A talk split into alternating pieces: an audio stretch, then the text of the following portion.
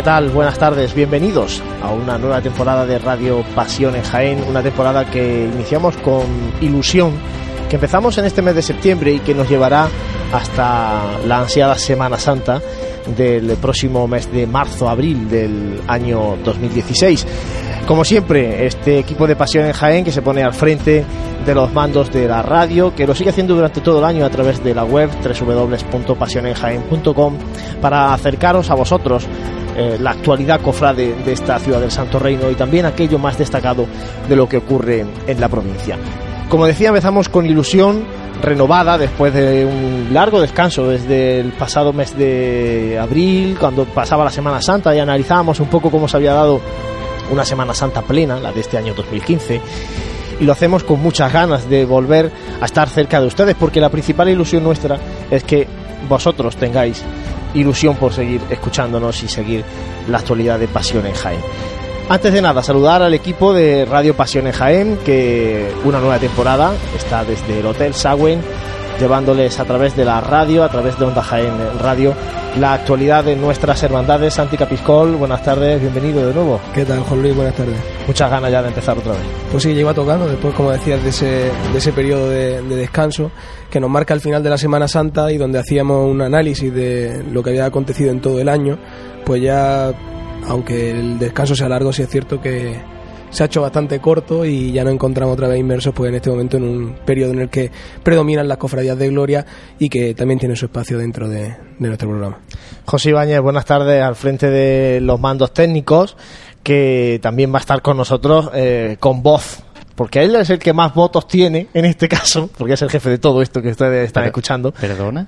Hombre, ¿Más eres- votos aquí en la radio? más votos, eres, Si- eres si el dueño y tenéis señor. de segundo, si me tenéis de segundo, muy buena. Buenas nos tardes, vamos, José. Nos vamos a acordar también de Francis, ¿no? En Hombre. este caso, que está, está un poquito lejos ya. Está lejos, pero lo vamos a tener con nosotros también, de una forma peculiar y... Luego, luego lo vamos a desvelar. Así es, vamos a tener, eh, porque vamos a tener sorpresas, algunas novedades en esta nueva temporada, que como decimos arrancamos hoy 3 de septiembre con ustedes eh, a través de la radio, y una temporada en la que queremos estar cerca de las hermandades, cerca de la actualidad, de hecho algunos programas vamos a hacerlos en casas de hermandades, vamos a estar también cerca de las agrupaciones y las bandas de música, las bandas de cornetas y tambores de la ciudad de Jaén, en definitiva, estar donde están los cofrades, que es trabajando, porque eh, Santi, dices tú que el descanso ha sido corto y no corto. Hay mucha gente que ha preguntado que cuando empezábamos otra vez.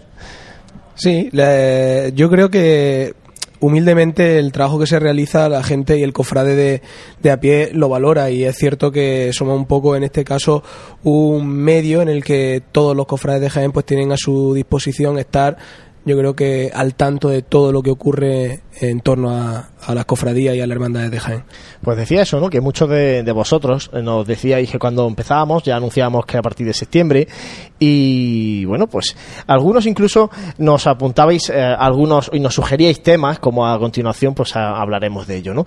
Pero como es lógico en este primer programa y con la pastora llamando a las puertas de, de la ciudad de Jaén, una ciudad de Jaén que de repente llega el 1 de septiembre y resucita de un letargo veraniego que ha sido este año bastante largo y bastante pesado en cuanto a las temperaturas, pues como decía la pastora llama a las puertas porque este fin de semana es el fin de semana grande de la Divina Pastora en la Basílica Menor de San Ildefonso. Y para hablar de la pastora, en esta primera parte del programa, tenemos con nosotros en el Hotel Sagüen a Chari Martínez Romero, que es la hermana mayor de, de la hermandad, la hermana mayor de este año. Chari, buenas tardes, bienvenida. Buenas tardes. Bueno, Chari, eh, lo comentábamos antes de empezar. El año pasado tuvimos con nosotros a Antonio Martínez, a quien saludamos también desde presidente. aquí, al presidente de la hermandad, de la pastora. Tuvimos a José Enrique Solas, que también el es una persona muy destacada en el mundo de las hermandades. y Es en el, este alma caso, de la, es el alma de la cofradía. sí, porque tiene un, un espíritu de trabajo Sí, impresionante. sí. Y este año queríamos contar con la hermana mayor de, de fiesta y sobre todo porque queremos a aquellos cofrades que están más cercanos a la hermandad de pasión, les cuesta más trabajo distinguir o saber qué significa esto de que haya un presidente y un hermano mayor que cada año va cambiando. El presidente se elige cada tres años, igual que los hermanos mayores de las hermandades de Semana Santa, de Pasión, pero en las hermandades de Gloria, en algunas, hay un hermano mayor anual, que es el caso de Chari. Cuéntanos un poco eh, cómo vive el hermano mayor de fiestas cuando le toca ser hermano mayor ese año a él. Bueno, pues esto trae un proceso largo, porque antes de ser hermano mayor tienes que pasar por los cargos de abanderado, que son cuatro, cuatro años de abanderado. Eh, primero, segundo, tercero y cuarto, y luego ya viene el ser hermano mayor. Hermano mayor significa, pues, estar todo el año trabajando para la cofradía, representarla, cuando hay algún evento, cuando hay procesiones de, por ejemplo, de la Virgen de la Capilla, del Corpus, entonces el hermano mayor tiene que ir eh, en representación de la cofradía, como ya he dicho. Esto de que se haya hermana mayor es moderno, porque esta cofradía era de hombres, esta era de pastores, pastores, pastores a la antigua. Entonces, esto de que haya ahora hermanas mayores, pues hará como mucho 10 años. Aunque una tía mía, hermana de mi padre, fue hace por lo menos 40 años, pero entonces ella no representó la cofradía, iba su hijo representándola a ella. Ella, re- rezó Ella de era, nombre- pero no- Rezó de nombre, pero representándola, llevando la vara, no iba ella. Entonces esto ya como, claro, ya las mujeres al poder también, pues ahora llevamos unos años de, de hermanas mayoras, que ya vamos cinco años de hermanas mayoras. Ah, mm, ¿Qué significa ser hermana mayor y el trabajo que tiene? Pues ya te lo he dicho antes, representar a la cofradía en todos los actos que he hecho, cuando hay que hacer, eh, cuando, por ejemplo, yo tengo la estatuilla de cinco siglos que tiene la estatua, la tenemos, la, la imagen, quiero decir, que esta la va de hermano mayor a hermano mayor, una imagen pequeñita que tenemos de la pastora, que ya hablarían el año pasado mis compañeros, pues entonces esa la recibe cada año un herma- el, el hermano mayor. ¿Y dónde la tienes, Chari? Yo la tengo en mi casa Pero ¿cómo, dónde? ¿Cómo la tienes en puesta un allí? Yo la tengo en un altar. Tengo como una barra, eso, la tengo en el salón. Le he puesto sus flores, sus velas, y claro, y, en un altar. Eh, está en un altar y todos los días, pues cuando me levanto la saludo y cuando me acuesto le doy las buenas noches. Este año ha sido muy prolífero para mí porque ha sido muy bueno, me ha dado mucha felicidad, me ha dado mucho satisfacciones porque fue una anécdota que os voy a contar muy muy muy esto muy significa- muy significativa para mí porque yo tengo un hijo aquí conmigo que está separado y encima llevaba cuatro años sin trabajar. Y en el mismo momento que yo cogía a la Virgen en mis manos ella y en la basílica mi hijo le recibía una llamada diciéndole que tenía trabajo entonces figuraos si es una, un milagro de la Virgen Qué buena noticia, sí. pues sí. Y entonces, pues, todo el año, pues, la he estado, y eso, y la hermana, el hermano mayor, pues, tiene cuando hay un enfermo, llevarla a la Virgen. Cuando hay otros eventos, pues, representar a la cofradía. Curioso, Santi. De hecho, hay, hay, hermandades en, municipios de la provincia. Se me ocurre, por ejemplo, la del Gallardete de Alcalá la Real, que es una hermandad de, de pasión, que también el Gallardete, en este caso el estandarte, está en la casa de- del hermano mayor durante el año y también por- ocurren circunstancias y ocurren situaciones cuanto menos curiosas y peculiares. Sí, va en la idiosincrasia de cada, de cada hermandad y en este caso pues sí es cierto que, que son tradiciones que, que están ancladas en, en siglos y que yo creo que desde este punto de vista y con, la, con el cariño y con la pasión que lo cuenta Chari, pues yo creo que tiene, tiene su peso dentro de, de la, del corazón de cada, de cada hermano. Pero nosotros queríamos también a- a- ahondar un poquito, Chari, cuéntanos quién, quién es Rosario Martínez, hermana mayor de, de la pastora en este año 2015. Yo provengo de una familia pastoreña. De años ya mi abuelo era muy, muy pastor. Entonces mi padre eran siete hermanos y casi todos han sido pastoreños. Entonces yo cuando era muy pequeña, muy pequeña, muy pequeña, mi padre se levantaba por las mañanas, los domingos, porque esta fiesta era solo de hombres, no era de mujeres. Las mujeres iban solamente los lunes a la misa, los lunes después de, de la- del domingo que saliera la Virgen, a la misa de difuntos, que la celebraban los domingos. Eso era y alumbrarla a la Virgen. A, otras, a otros eventos no iban las mujeres. Entonces yo me levantaba muy temprano y, bueno, cuando oía a mi padre le decía, papá, ¿me llevas mañana a la misa de Alba? Si te despiertas, sí. Ya no dormía yo toda la noche. Y ya me levantaba muy temprano y me iba con mi padre a la misa de Alba. Después ya no íbamos a desayunar a casa de la bandera mayor, que esa es otra, otra costumbre que hay. Y luego yo ya me preparaba muy, me- venía muy corriendo que me arreglara mi madre, me ponía los, la vestida, los vestidos del domingo y me iba con mi tía Juana, que es la, la abuela de José Enrique precisamente, que era la, camarera de la Virgen, y ya me iba con ella a la fiesta mayor y luego después a la procesión. Entonces, yo lo he vivido desde mu- muy, muy, muy, muy, muy pequeña y mi padre lo mismo. Entonces, mi hermano, yo tengo un hermano que vive en el puerto de Santa María, son pastoreños, vienen a, a la pastora. Mis sobrinos han sido hermanos mayores de la pastora y son del puerto. Eh, o sea que esta, esta devoción la llevamos nosotros muy, muy, muy, muy arraigada de muchos siglos, de mucho tiempo atrás, de muchos antepasados. Chari, y de- después de todo un año asumiendo el cargo, cuando ya se encara este fin de semana, que es el fin de semana grande de la pastora, ¿cómo, cómo está la hermana mayor? ¿Nerviosa? Ay, ¿Está tranquila? no, ¿Está muy- agobiada por las llamadas de teléfono, por las obligaciones que tiene? Muy, muy, muy, con mucha pena. Porque se termina ya. porque se termina y tengo que entregar a mi Virgen. Luego después satisfecha por el trabajo que, que he hecho, que yo creo que lo, lo he acometido bien. Y, pero con mucha pena, porque cuando llega el lunes y tienes que entregarla, la entregas con mucha satisfacción porque ha sido un trabajo cumplido, una ilusión cumplida, pero con mucha pena de que te separas de, tu Virgen. Es un icono muy chiquitito, es un- una, una estatua así que tiene cinco siglos. Tiene, esa era la que llevaba antes el hermano mayor en la vara. Pero luego ya después, como es un- una reliquia, pues dijeron de quitarla y poner una sustituta y esa la tenemos pues como el icono de la cofradía. Eso es lo que vamos recibiendo un hermano mayor detrás de otro hermano mayor.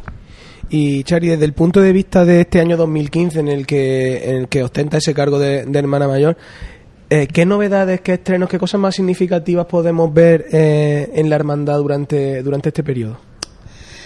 Bueno, pues tenemos estrenos, pues sí, porque mm, para Navidades hacemos bolsas de caridad, tenemos también lo de Fray Leopoldo, eh, tenemos otros eventos que, que hace, o sea, otras cosas de caridad que hace la cofradía y luego después, pues lo, típico nuestro, nuestras reuniones, nuestra convivencia y, alegría, alegría y satisfacción de porque está como hermandad de gloria no tenemos por qué tener pena.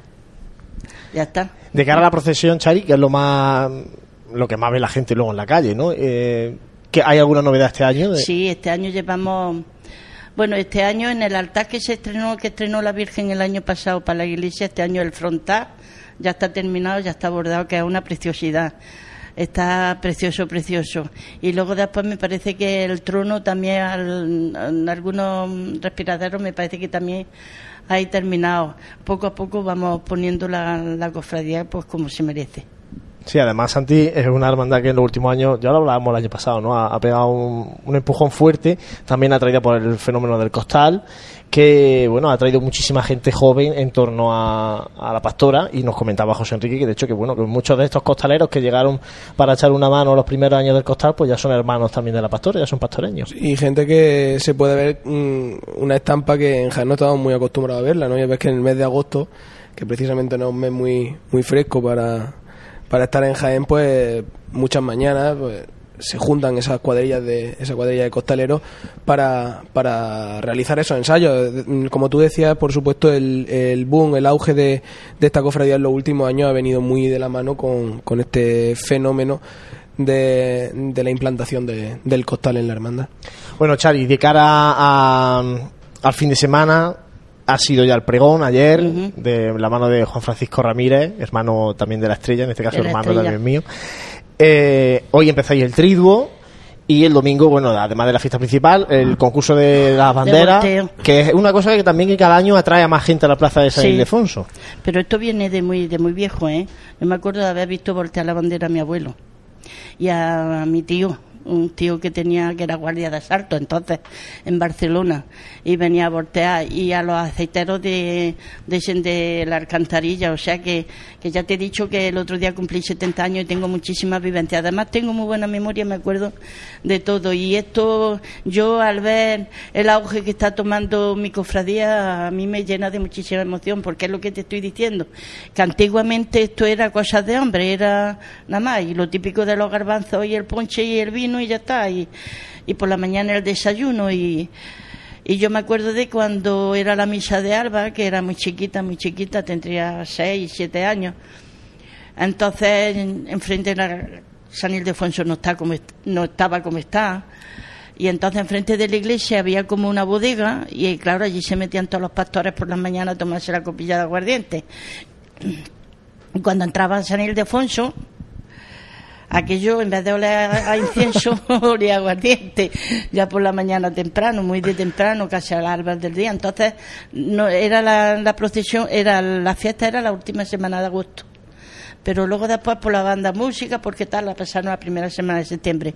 Pero normalmente ha sido siempre a finales de agosto. Ya llevan por lo menos 20 o 30 años llevará eh, siendo la, y mi padre pues eso y lo que te estoy diciendo que es que trae muchísimas me trae muchísimos recuerdos muchísimas eso porque mi padre ha sido dos veces hermano mayor. Cuando yo tengo tres varones tres hijos y cuando mi hijo el mayor nació que tiene 46 años cumple el día 24 cumplió el día 24 yo entraba con mi hijo en los brazos y mi padre entraba con la virgen en, los brazos. O sea que ese mismo año que yo tuve a mi hijo entró mi padre con la virgen en mi casa de mis padres y luego después fue mi hermano, hermano mayor. Mi padre murió el 2 de septiembre y mi padre y mi hermano salieron las banderas de su casa el 4 de septiembre. Así que son unas Fechas fechas muy marcadas, ¿no? Unas fechas muy marcadas, pero que las vivimos con muchísimo con muchísima ilusión y con mucha nada más que mirando en la Virgen y que ella nos proteja. Chari, una pregunta de los oyentes que nos hacían relativa a la banda de. A ver, Santi, no sé si la tienes tú por ahí. De la banda de. que mm, no, solo, no la que va con la Virgen, que es la Filarmónica, la, Sí. socia- la banda de, de Nuestra Señora de la Amargura, sino en este caso, Santi, la de cabecera, ¿no? Sí, David a través de Twitter eh, preguntaba que si volverá a haber una banda abriendo la procesión, el cortejo procesional de, de este año. Pues me parece que, que sí, ¿no? No estoy segura. Mira, no te lo puedo decir. Pues es que en el mes de agosto es que hemos estado todos desconectados. Y eso son cosas que yo he cumplido mi. Como soy boca de culto, aparte de hermana mayor, yo he llevado mi, lo de las Bernardas, lo de la iglesia, lo del Rosario, lo de. Y cada uno tenemos nuestra parcela. Y me parece que eso de las bandas. mm, Es que, ¿sabes lo que pasa? Que los años que, han que ha ido la banda adelante, había mucho desbarajuste. Porque uno oía en la banda de adelante, otro oía en la banda de atrás. Uno, y, y luego después, pues, no sé yo qué, qué habrá pasado. Sí, se lleva un par de años que no, que no hay banda de, de cabecera. De Bueno, todas maneras, lo que tenemos que hacer es invitar a David a que el domingo A salga que de la luna a la que calle. salga la y la vea. Además que la procesión va muy bonita cuando sube la calle Bernabé Soriano, o entra por la calle Cerón, o sube por la calle Colón, eh, eh, tiene un, o pasa por delante de la catedral. Hay sitios preciosos para ver la procesión, muy bonito. Pues eso, Chari, yo quería terminar con, con, con una, una última pregunta, que es eso, que ¿por qué deben salir los jienenses este domingo por la tarde a, a ver Porque a la lo más pastora? bonito que tenemos Jaén, aparte de nuestro Padre Jesús. Si es que cada uno le. Es que es divina. Es que cuando sube la Virgen por, por la carrera para arriba, con esa banda y con las banderas al viento y, y esa alegría que lleva, esas mantillas, las pastiras, los pastorcillos. Y es que es una procesión muy muy bonita y muy muy digna de, Jaén y de, de nuestro tiempo. Y lo que tienen que salir es eso, a verla. Que, que es lo que hace Cofrade y lo que hace que nosotros nos pongamos contentos de, de ver a Jaén por, la, cate- por, por, por a, a, su, a mis paisanos, por todo Jaén. Santi, ¿alguna cosa más para Chari? Pues nada, desearle que. Bueno, decía ya que ya lo tomaba estos últimos días con, con tristeza, pero bueno, desearle que esta recta final de, de su de su mandato, de su de su el año, como El hermana año que viene lo tenéis, tenéis la, la Virgen, la tiene Paco Jiménez, que entonces Pues entonces ya está también lo, ya tenemos también localizado al, al año que viene. el lunes. Así que por lo tanto, eh, pues nada, desearle que todo transcurra de la mejor de las maneras, que el domingo eh, en la procesión pues vaya todo muy bien y que disfrute Pues pues, muchísimas gracias. estos días que vienen. gracias a vosotros. Chari, muchísimas gracias por haber estado esta tarde con nosotros. Te dejamos que tienes que irte a la- al triduo de, de la Virgen, a la Y Basílica de San Ildefonso. Pues te dejamos que, que puedas ir hacia San Ildefonso y animamos desde aquí a, a A que todos los acudan. jienenses a que, Que acudan, acudan, algunos, que acudan. algún día del triduo, que, y que el domingo pues echen el día por San Ildefonso, desde por la mañana hasta por la de tarde. Es muy bonito y luego la procesión preciosa. Muchísimas gracias, Chari. No hay de qué. Bueno, pues eh, hasta aquí esta primera parte del programa hablando de la pastora. Vamos a hacer un mínimo alto y enseguida volvemos aquí en Radio Pasión en Jaén. Nuestros clientes y el desarrollo de nuestra provincia son nuestros principales objetivos. Por eso en Caja Rural financiamos las necesidades de las familias de Jaén, en la compra de viviendas o en los estudios de sus hijos. Velamos por sus ahorros. Caja Rural, al 100% con Jaén y su gente. Socialmente responsable.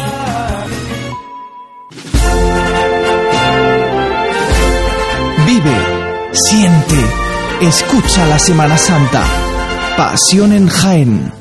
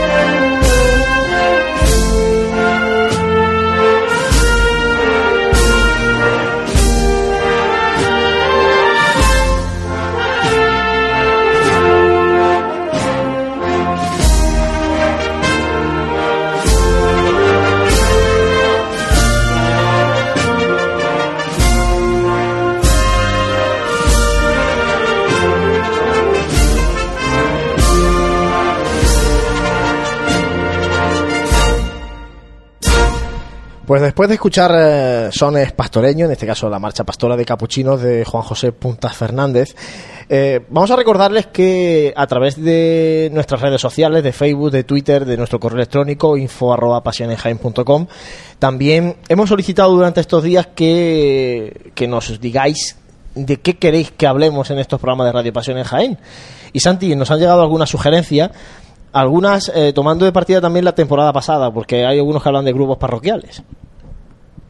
Pues sí, a través de Facebook, Jesús García Salado mm, le gustaría que se hablaran en estos programas próximos sobre la costalería en la ciudad, el futuro de las diferentes agrupaciones parroquiales, restauraciones, posibles estrenos y propone un monográfico sobre la obra de Sebastián de Solís.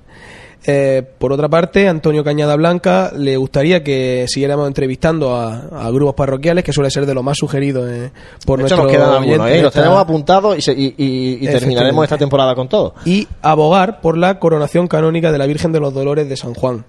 Eh, al hilo de esta sugerencia, Francisco Jesús del Árbol nos comenta algo sobre, nos pide que comentáramos algo sobre grupos parroquiales o cofradías como la Lanzada o la de Divino Maestro. Y Manuel Jesús Mena Morales sigue eh, ahondando en el tema de los grupos parroquiales. Tomás Díaz sugiere hablar, ya el primer programa le hemos dado el gusto ¿no? de hablar de la pastora y ahora también pues de la cofradía del- de la Hermandad del Rosario. Y por último, Alex Sánchez habla que no estaría mal dedicar eh, más tiempo a la gran labor que realizan las bandas durante todo el año. Para, para él, labor que pasa demasiado desapercibida por el trabajazo que, que realizan y poco más. Hasta ahora lo que las sugerencias van encaminadas muy por el tema de eh, grupos parroquiales, novedades y, y bandas. Bueno, sugerencias que seguimos demandando, ¿eh? que nos sigan mandando a través de Facebook o Twitter y también iremos pidiendo preguntas que quieran hacerles a los invitados que tengamos en el, en el siguiente programa. Bueno, eso en cuanto a redes sociales. Y ahora, José, vamos a hablar de la actualidad cofrade y de la agenda que tenemos de cara a los próximos días. Actualidad cofrade, que en este caso echamos la vista un poquito más atrás para destacar lo más importante de todo este verano también. Muy atrás y vamos a destacar, so- sobre todo, lo vamos a dividir en dos bloques, bloque de pasión y bloque de gloria. En, bloque, en el bloque de noticias de pasión, también a su vez eh, vamos a comentar las elecciones que ha habido, eh, las elecciones, en este caso al gobernador de la congregación del Santo Sepulcro, que ha salido electo Víctor Manuel García Gómez, que será el gobernador durante los próximos tres años. Así lo decidieron sus cofrades el pasado mes de junio. También en la cofradía de la Borquilla, David Fernández ganó las elecciones, eh, prácticamente se llevó la totalidad de, de los votos que se, que se emitieron, también en el pasado mes de junio. Y el próximo, como ya hemos comentado, el próximo 27 de septiembre se celebrarán las elecciones a las cofradías del cautivo y a la Trinidad con una eh, única terna que se, que se presenta a ella. Alfonso Artero Sánchez eh, optará a ser el hermano mayor que eh, relevará en este caso a Juan, Fri- a Juan Francisco López Pareja. Y también, por último, la Hermandad de Jesús de, la Caridad ante Caifás y María Santísima de la Salud ha convocado las elecciones para elegir a su hermano mayor, que será en el periodo ya hasta 2018, cuando, cuando ocupe el cargo. Eh, será la cita con la urna el día 25 de octubre y actualmente, eh, para conocimiento de todos los cofrades, se encuentra el censo electoral expuesto en su parroquia hasta el día 11 de septiembre. En cuanto a trabajo y arte cofrade que se han sucedido en estos días en Pasión, José, eh, José Miguel Tirado Carpio. Ah, mm, anunciábamos en la web y poníamos una foto del boceto que ha realizado para el misterio del grupo parroquial de la Sagrada Lanzada. Comentaba Santi, eh, los oyentes que hablásemos de grupos parroquiales, seguimos hablando a través de la web. Por cierto, muy esos- espectacular ese, ese boceto. Si, si ojalá se lleve a cabo ese misterio, pues llama la atención por una gran cantidad de, de imágenes secundarias también y bueno, por, la espectacularidad de- del mismo. animamos a toda la gente que se, que se adentre en la web. Es fácil de encontrar la noticia porque está de la, de la última y podrá ver el, el boceto en sí. La Hermandad del Silencio eh, va a renovar su insignia principal, que en este caso es el guion corporativo. Ya lo va a adaptar poniéndole el nuevo escudo que tiene la Hermandad desde hace un par de años. Y bueno, para, para ello se ha elegido al, uno de los prestigiosos bordadores como es eh, Jesús Rosado, que ya realizará, en 2013 la salla de María Santísima Madre de Dios. Tienen pensado estrenarlo para esta próxima Semana Santa. De hecho, tienen pensado eh, presentarlo para su trigo, que será el, sábado después de, del miércoles de ceniza, ya en 2016. Y finalizamos también la noticia de pasión con dos notas eh, importantes que hemos tenido en estos días. El regreso ya por fin de la imagen de la piedad restaurada, restaurada a, la a la iglesia de San Ildefonso de la Cofradía de la Soledad. Recordemos que esta imagen estaba ha estado durante unos meses en el convento de San Clemente. Y eh, bueno, apuntamos también el triste fallecimiento a los 92 años de Constantino Unghetti, que fue el pasado mes de mayo. Y bueno, un escultor ligado eh, muy a la Semana Santa de Jaén, también con su obra del Santísimo Cristo Yacente.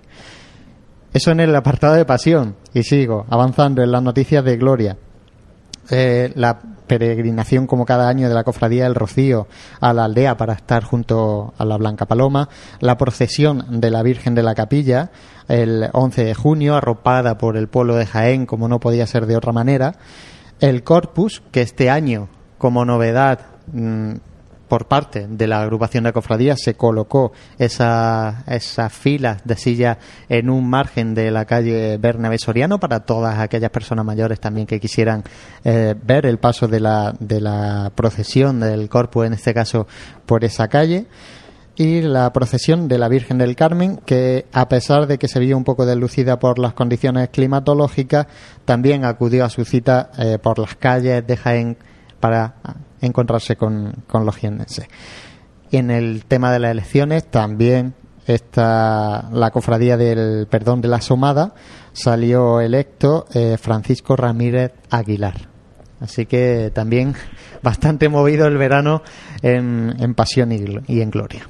Bueno, bastante movido, sobre todo con, con la gloria, porque es el tiempo de, la gloria que ahora retoma en este mes de septiembre, que decimos, pues empieza con la pastora, luego viene la Virgen Blanca y nos adentraremos en octubre con la Virgen del Rosario. Eso en cuanto a noticias. En cuanto a agenda, José, de cara a este fin de semana, que lógicamente copa todo el protagonismo la Divina Pastora, pero bueno, hay muchas más cosas, y ya no solamente el fin de semana, sino también metiéndonos en las próximas semanas. Pues sí, hoy empezaba el rido de la Divina Pastora. 3, 4 y 5 será a las 8 de la tarde en la Basílica Menor de San Ildefonso. Y ya el día 6 hay un montón de actos cofrades que voy a pasar a enumerar. A las 8 de la mañana será una caminata, la primera caminata de la estrella hacia los parajes del Neveral. Si es libre acceso. Libre acceso total. Además, es una buena opción también para hacer deporte, claro. Y hacer hermandad, convivencia en el campo. También a las 8 de la mañana el Rosario de la Aurora de María Santísima de la Caridad y Consolación. Ya el día 6 a las igualmente a las 11 de la, de la mañana la fiesta principal del Instituto de la Divina Pastora. A las 12 y cuarto nos comentaba también eh, su hermana mayor el concurso de revoloteadores de banderas. Y a las 7 de la tarde ya será la procesión, en este caso de la Divina Pastora. A las 7 de la tarde, recordemos, procesión de la pastora, que luego la gente empieza a preguntar itinerario el mismo del año pasado. Es decir, paso por subida por Bernabé Soriano y paso por, por Plaza de Santa María, que luego la gente, eh, bueno, eso ya, el año pasado y el anterior, ya lleva dos años, este tercero consecutivo haciendo el mismo itinerario, por tanto se va consolidando el itinerario de la pastora. Así que tomen nota, 7 de la tarde de este domingo, a ver a la pastora en las calles de Jaén. 6, 7 y 8, también a las 7 y media de la tarde, comienza el rido de María Santísima de la Caridad y Consolación en la iglesia de San Félix de Valois. Eh, también el día 6, y ya con esto acabamos con el día 6, a las 7 y media, la misa de apertura del curso cofrade del Gran Poder en la, en la parroquia de la Santa Cruz. A las 8, el día 8 a las 8 de la tarde, la fiesta de estatutos de María Santísima de la Victoria y posterior besamanos. Los días 16, 17 y 18 de septiembre, sí, sigo hablando de septiembre, eh, trido a María Santísima Reina de los Cielos en la parroquia de San Miguel. Y eh, también las últimas dos cosillas, el sábado 12 a las 8 y media de la tarde será el besamanos de Nuestra Señora de las Lágrimas tras la, tras la misa. Y el día 11, a las ocho y media de la tarde, la iguala de costaleros del Rosario, que será en la Casa de Hermandad de la Estrella. Por cierto, de la Estrella, el día 8 de septiembre también la fiesta de Tatuto de la Estrella, y coincide en este caso con la de la Victoria. Como vemos, un septiembre que empieza muy fuerte porque hay muchas celebraciones en torno a la Virgen. Eh, la Virgen de los Dolores a mediados de mes, eh, también la, el Día de la Cruz, de la, ¿no? la exaltación de la, de la Cruz. Por tanto, va a haber eh, mucha actividad cofrade en este mes de septiembre, no solamente en Gloria, como decíamos, con la Pastora o la Virgen Blanca, sino también con las hermandades de Pasión. Para estar al tanto, en nuestra web pasionesjaen.com, en el apartado de agenda, y ahí consultamos eh, los actos, los cultos, los horarios, para no perderse nada de lo mucho que organizan las hermandades de Jaén. Vamos a hacer un mínimo alto y enseguida vamos a volver en este primer programa de Radio Pasión en Jaén. Vamos a hablar de cartelería. Vamos a adentrarnos ya un poquito en lo que va a ser la Semana Santa de 2016. No dejes que tu día a día tenga luces y sombras. En Aymar Iluminación ponemos luz a tu vida. En Aymar somos especialistas en iluminación con tecnología LED, artística y decorativa para empresas, comercios, restauración, iglesias y edificios que realzan los valores de la historia y cualquier rincón. Realizamos instalaciones eléctricas y gestión energética. En Aymar Iluminación nuestro equipo es nuestra garantía. Si eres particular o profesional, Consúltanos tu proyecto y le daremos forma para que dejes a un lado las sombras. Aymar Iluminación, Avenida de Madrid 15, Jaén.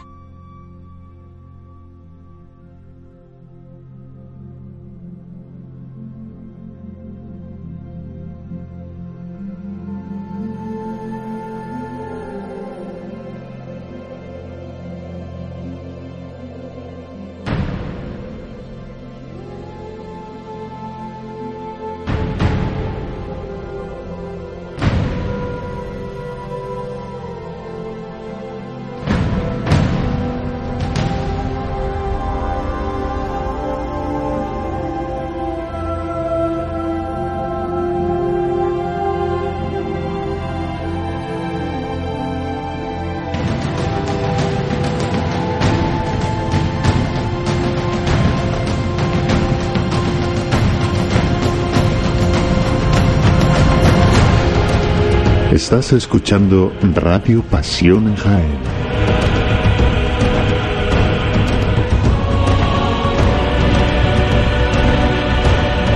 Seguimos desde el Hotel Sagüen en este primer programa de Radio Pasión en Jaén de esta nueva temporada, de este nuevo curso Cofrade 2015-2016 y lo vamos a hacer ahora hablando de algo que parece que queda muy lejos pero no queda tanto y es el cartel de la Semana Santa del próximo año.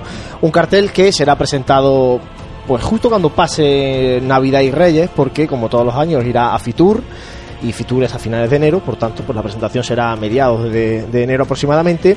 Y para hablar del cartel tenemos a la persona que tiene el encargo de hacerlo, que es Francisco Carrillo. Francisco Carrillo Paco, muy buenas, bienvenido a Radio Pasión en Jaén. Buenas tardes, encantado.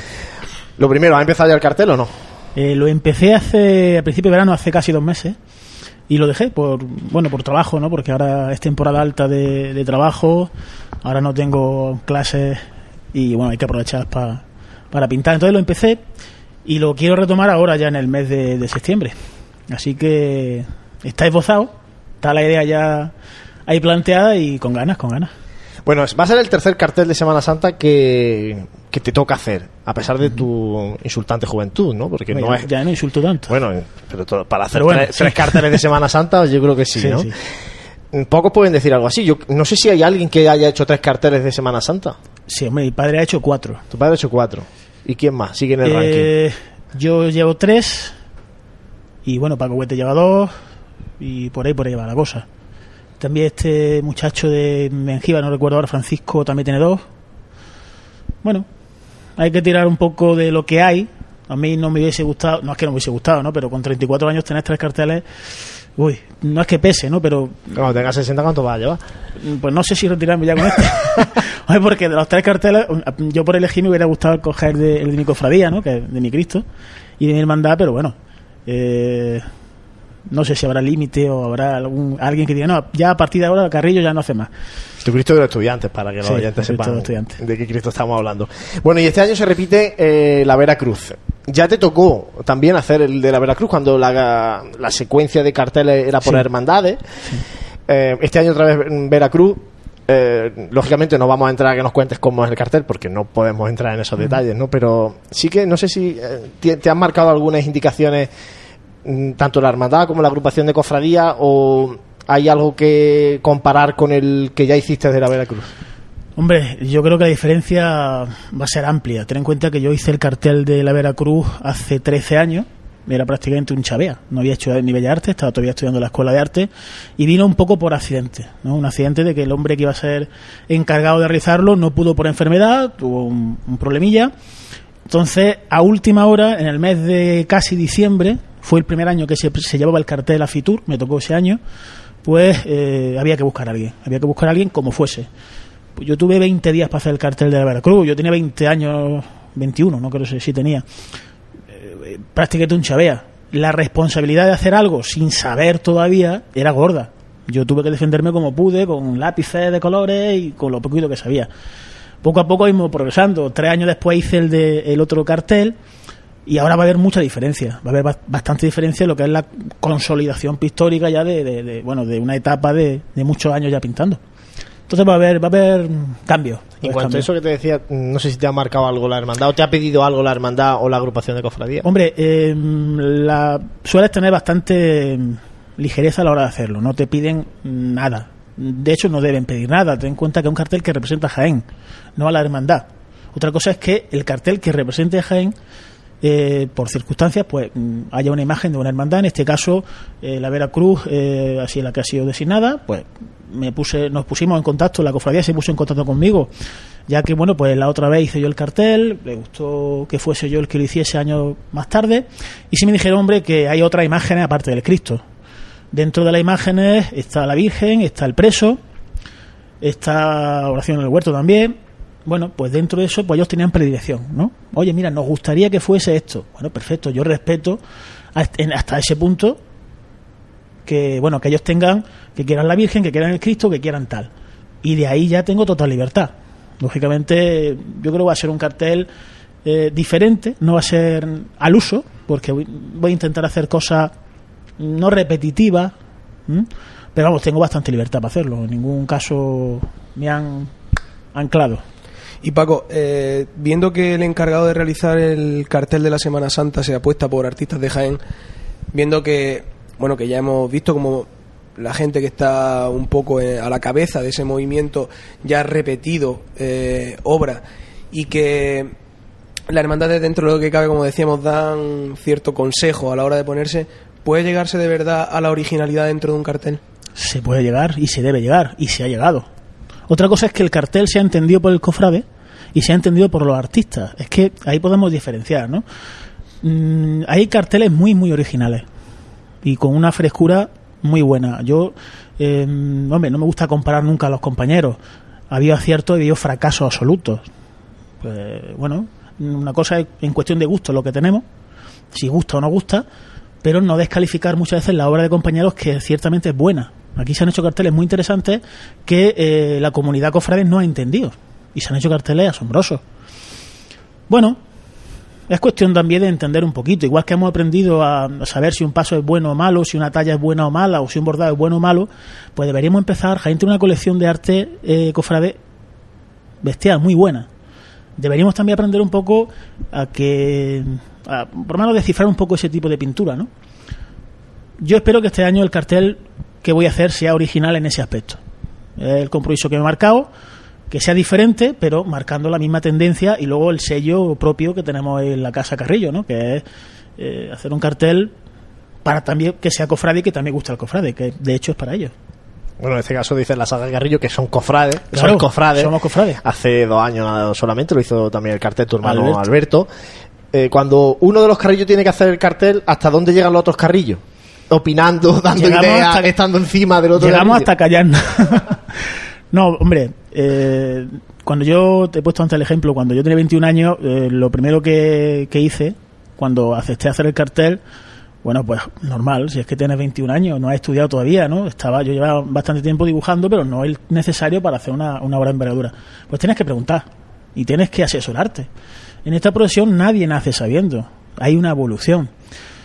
Entonces, eh, igual que en el, en el estudio, ¿no? no compartimos estudio los tres, cada uno tiene su estudio, pero sí compartimos ideas y compartimos reflexiones. Entonces siempre preguntamos y llamamos uno al otro. Eh, sin ir más lejos, ahora mismo esta tarde he estado con- en el estudio de mi hermano trabajando y me pide consejo, me pide ayuda. Paco, ¿esto cómo lo ves? Ay, pues yo le haría tal. Ay, pues no lo veo. Sal, tal. Entonces siempre hay una conversación, lo cual es muy fructífero. Porque mm, puedes echar ideas que en un principio te parecen asombrosas, que luego realmente puestas, llevadas a cabo, no funcionan. Entonces, eh, nosotros nos podemos dar, sobre todo lo que es mi hermano y, yo, tenemos mucha suerte de haber estado en el taller de un pintor. Otros no lo han tenido. Con lo cual, eh, bueno, pues siempre positivo tener ese apoyo de alguien que te diga, no, por ahí no.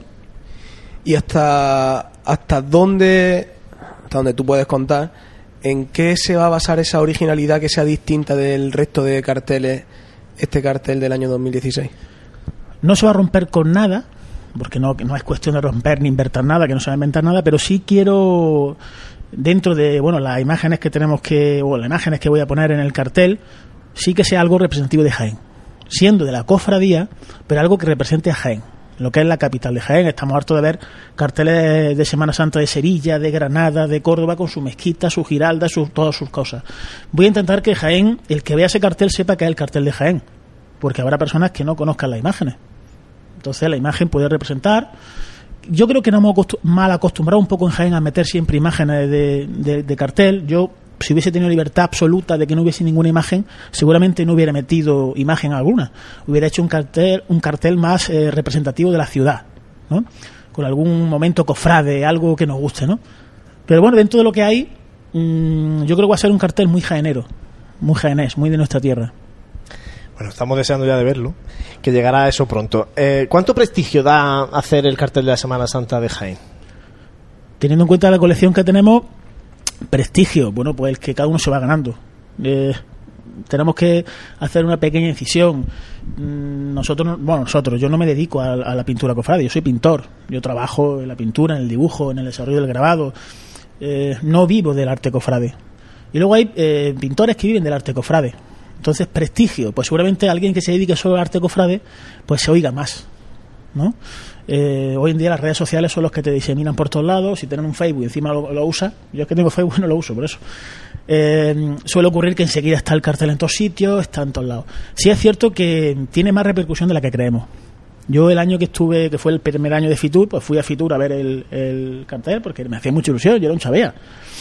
Y te das cuenta de que mm, tu obra, por encima de que guste o no guste, por encima de que esté hecha o no hecha por la edad, por, por todo el desarrollo que tiene, de que esto es algo muy lento, eh, tiene más repercusión de la que creemos. Hay gente que incluso comenta, desde Sevilla yo recibí una felicitación desde el Consejo de Hermandades, me guardo para mí esa reflexión para no hacer ningún, ninguna comparación con nada, pero me la hizo llegar el presidente de la agrupación, Inocente Cuesta en ese momento, que era el hermano mayor, el presidente de la agrupación, lo cual, pues tú, pues con 20 años que te digan esas cosas desde la tierra de la Semana Santa, ¿no? De que viven de eso, pues yo creo que la repercusión es muy grande, es grande.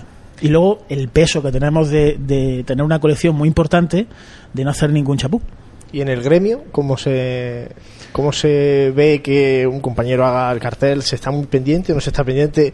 ¿Es algo que cae, lo haces, haces la tarea y te desentiende? Algo así, quizá algo así. Eh, bueno, en el gremio eh, hay pintores que nos gustan las cofradías, que somos cofrades, que somos activos. Mi padre es un cofrade activo, na- salen los estudiantes desde hace muchos años de Nazareno, yo soy costalero con mi hermano.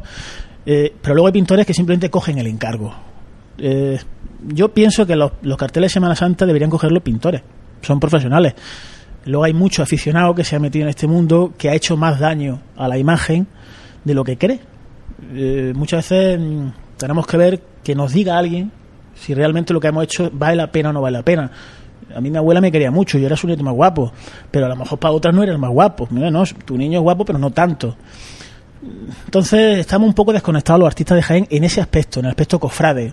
Hay muy buenos pintores, pero las cofradías pues le importan quizás poco.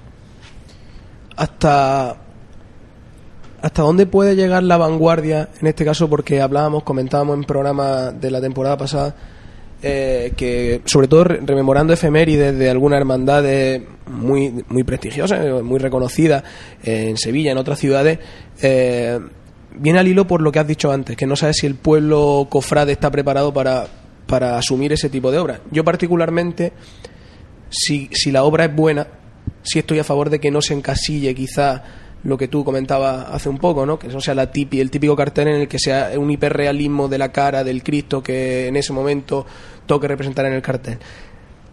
¿Hasta dónde llega la manga ancha en esa, en tesitura? Sabiendo que estamos encorsetados al final por unos parámetros que nos van marcando dentro del mundo cofrade. ¿Hasta dónde el artista encuentra el, el tope? Pues lógicamente ten en cuenta que el cartel es una lectura de una imagen. Entonces, eh, si hacemos algo que no se entiende, es demasiado culto en ese aspecto. Eh, el cartel va a pasar desapercibido. A un artista no le importa que su obra no haya gustado, si la obra es buena. Hace cuestión de algunos años, hice, no sé si fue Córdoba, hizo un cartel muy transgresor. Y Sevilla también hace un par de años, tres años, hizo un cartel muy bonito, muy transgresor.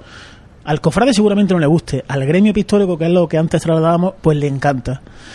Eh, la vanguardia debería estar ya en Jaén. Jaén tiene una pinacoteca muy interesante de arte cofrade.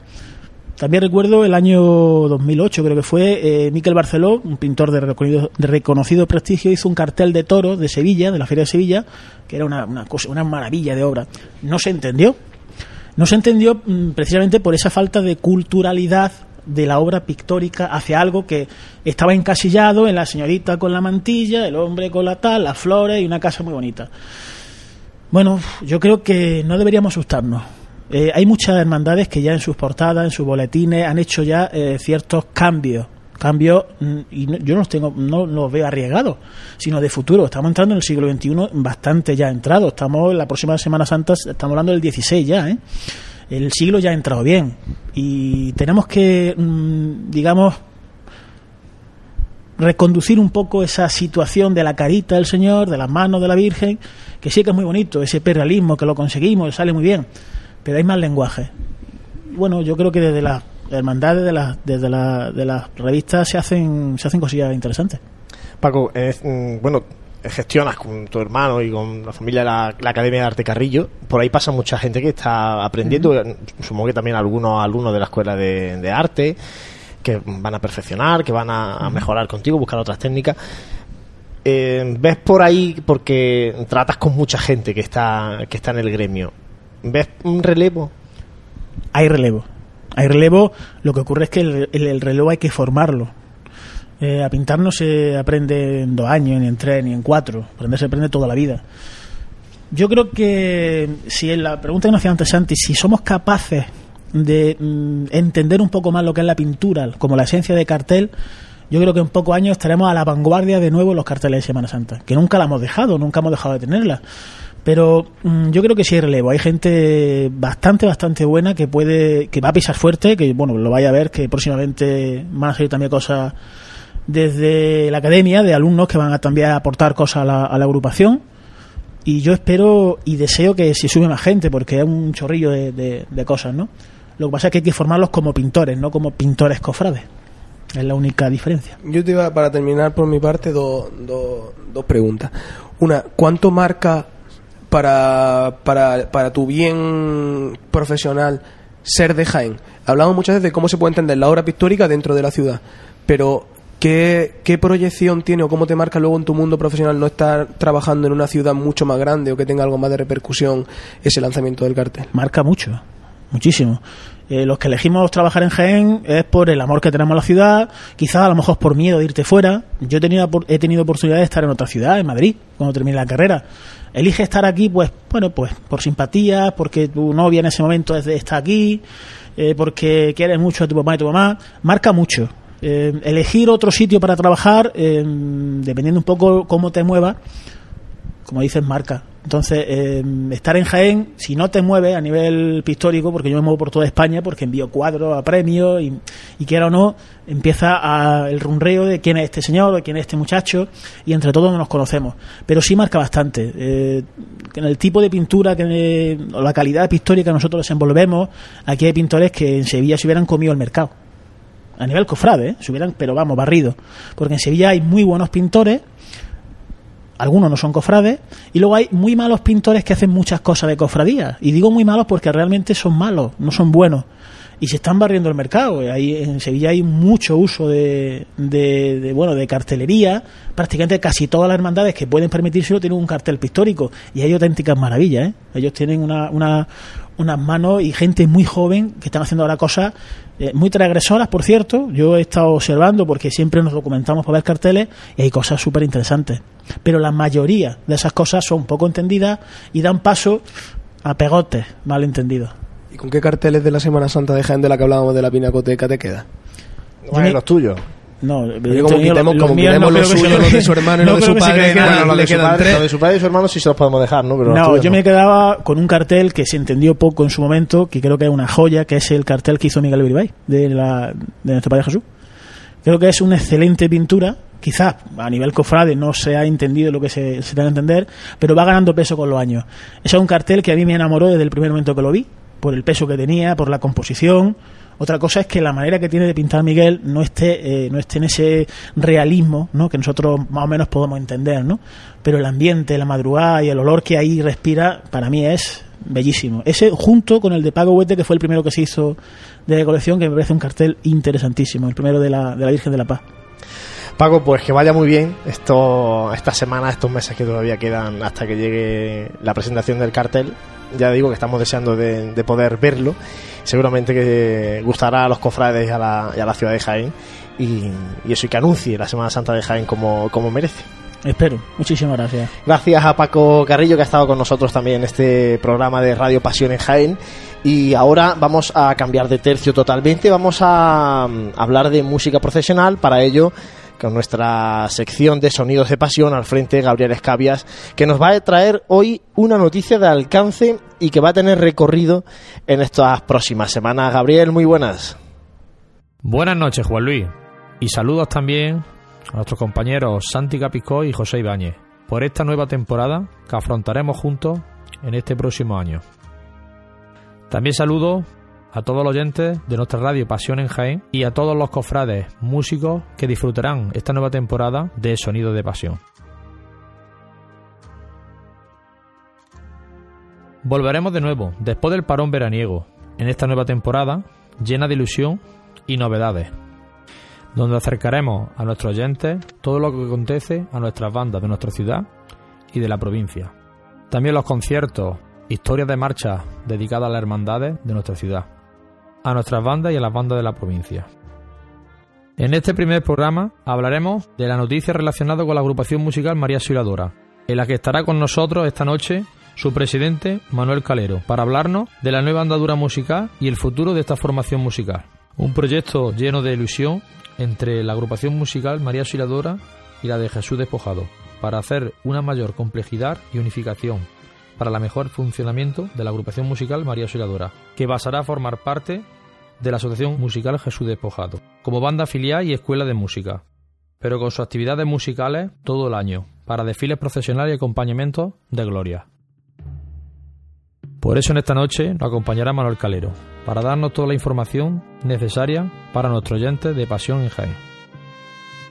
Muy buenas noches, Manolo. Muy buenas noches, Gabriel.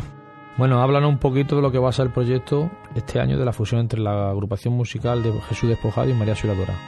Bueno, pues la idea que se nos plantea en este acuerdo de, fusión con Jesús Despojado es que María Auxiliadora pues pasaría a ser una banda eh, integrada en Jesús Despojado. Es decir, Jesús Despojado sería sería una especie de pues eso, de, hermano mayor, ¿no? Nosotros seríamos la banda que, formaría parte de, de ellos, pero no por ello vamos a, dejar de tocar, ni mucho menos, ni vamos a dejar de, seguir pues con nuestras procesiones. Sí que es verdad que, que, ahora pues se nos plantean tiempos difíciles y vamos a tener que, dedicarnos un poquito más a enseñar musicalmente a nuestros componentes que desgraciadamente pues ahora mismo andaremos sobre una cifra de unos 35, 38 chavales con mucha gana e ilusión, pero es, es ahora mismo pues la, la, idea que tenemos, ¿no? Bueno, y el futuro de María Auxiliadora, eh, hablan un poco también de ese futuro que tú crees como presidente que le espera la formación musical. Bueno, yo como, como presidente sí que es verdad que cuando se me planteó el tema de presidencia y dirección musical, pues lo veía todo un poquito oscuro. Somos, somos sinceros, porque sí que es verdad que María Auxiliadora pues estaba pasando por un momento difícil y cuando Gabriel, eh, cuando tú pues nos presentaste este proyecto, fue como, como si nos, echara una mano, ¿no? Nosotros estábamos ya prácticamente al borde de, digamos, de hundirnos, ¿no? Mm, Jesús despojado, eh, tú personalmente nos tendiste la mano y no podíamos rechazar, la verdad, este, este gran proyecto de, fusión. Bueno, y el estilo música para que todos los oyentes de Pasión en Jaén y la hermandad de nuestra ciudad sepan qué estilo va a llevar la nueva andadura de la, de la agrupación Música María Auxiliadora. Pues sí que es verdad que aquellos que, que hayan visto un poquito estos años atrás María Auxiliadora han visto pues un cambio de uniformidad, un, un aspecto más serio, más, más formal de la banda y el estilo que vamos a coger musicalmente pues se, se, va a asemejar a lo que a lo que somos no va a ser un estilo clásico con, con arreglos de, de, grandes compositores. Hemos contado pues con la ayuda de Alejandro Moreno para adaptarnos muchos muchos cantos litúrgicos. Y aquí es donde voy que pues eso María Auxiliadora va a tomar un poquito de, de estilo de cantos litúrgicos marchas que, que la gente que la gente cante digamos en misa. Yo recuerdo en la procesión María Auxiliadora estrenamos marchas como Ven, ven, Señor, y me acuerdo las abuelillas que todos los domingos van a, misa, pues recuerdo cómo la cantaban. Y eso es lo que buscamos, un, un estilo serio, solemne, para una banda seria y que responde en la calle de una forma muy, muy formal. Bueno, pues me alegro muchísimo que a ver si esta unión entre las dos partes, yo como director de la agrupación musical Jesús de Poja y tú como presidente María Auxiliadora, pues se puede hacer una cosa bonita y que esta formación musical de, nuestra ciudad pues siga andando y bueno y disfrutando también de, esos jóvenes muchachos del polígono del Valle y que puedan hacer también estación de penitencia con hermandades de gloria y bueno, así de suerte también con alguna hermandad de aquí de G. Pues muy buenas noches eh, Manolo y que bueno, esta unión musical como he dicho anteriormente sea un proyecto que ilusione a las dos formaciones y que disfrutemos de lo que más nos gusta, de la música profesional. Muchas gracias, Gabriel. Buenas noches. En el próximo programa volveremos con la programación habitual de Sonidos de Pasión, con las marchas dedicadas a una hermandad de nuestra ciudad. Será la Hermandad de la Veracruz, con su patrimonio musical tanto de agrupación musical, banda de tambor y banda de música. Tendremos también un invitado en nuestra entrevista y como es habitual nos acompañará Antonio Martínez Generoso para darnos la agenda y todo lo que acontece entre conciertos, eh, procesiones extraordinarias en nuestra ciudad y provincia, y también la gente de nuestras bandas. Sin nada más, eh, terminamos hoy Sonido de Pasión. Doy paso a mi compañero Juan Luis Plaza. Muy buenas noches a todos y volveremos en el próximo programa de Sonidos de Pasión.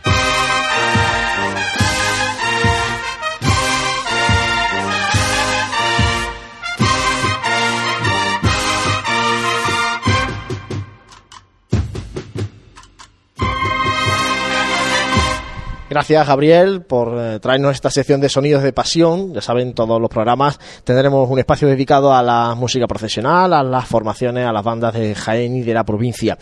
Y una de las eh, novedades de esta nueva temporada, comentábamos al principio del programa, va a ser que nuestro compañero Francis Quesada, que está muy lejos de Jaén, lo vamos a tener un ratito también con nosotros a través de una sección que hemos denominado el Cajón de la Memoria. Una sección donde vamos a mm, traer curiosidades, personajes, eh, aspectos menos conocidos de las hermandades de la Semana Santa de Jaén y que en este caso pues nos va a ir develando Francis. Eh, José, la intención es enseñar a algunas cosas que eso que pasan desapercibidas porque en el fragor del día a día de la actualidad pues cosas que quedaron atrás y que siempre es, eh, bueno, ¿no? tiene su punto sentimental el recordarla. Y sobre todo cosas que de otra manera no podríamos hablar de ellas, porque si no es por eh, estos momentos que tenemos que crear expresamente para ello, bueno, a ver lo que, a ver con qué nos sorprende Francis, ¿no? Cada, en cada programa y a ver si también la sección gusta. Animamos también a la gente a que opine,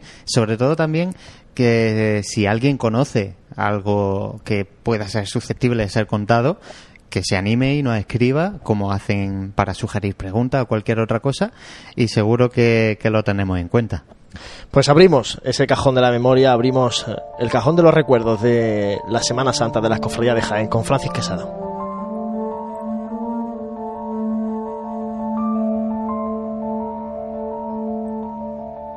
Saludos compañeros, y saludos a todos aquellos cofrades que nos acompañáis a través de las ondas.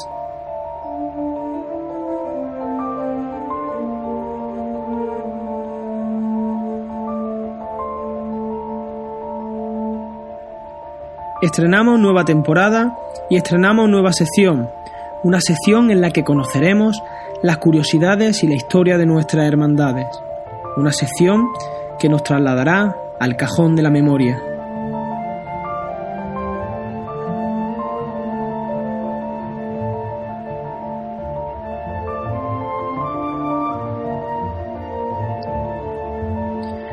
Hoy hablaremos sobre el origen de una advocación, el por qué se le llama María Santísima, Divina Pastora de las Almas.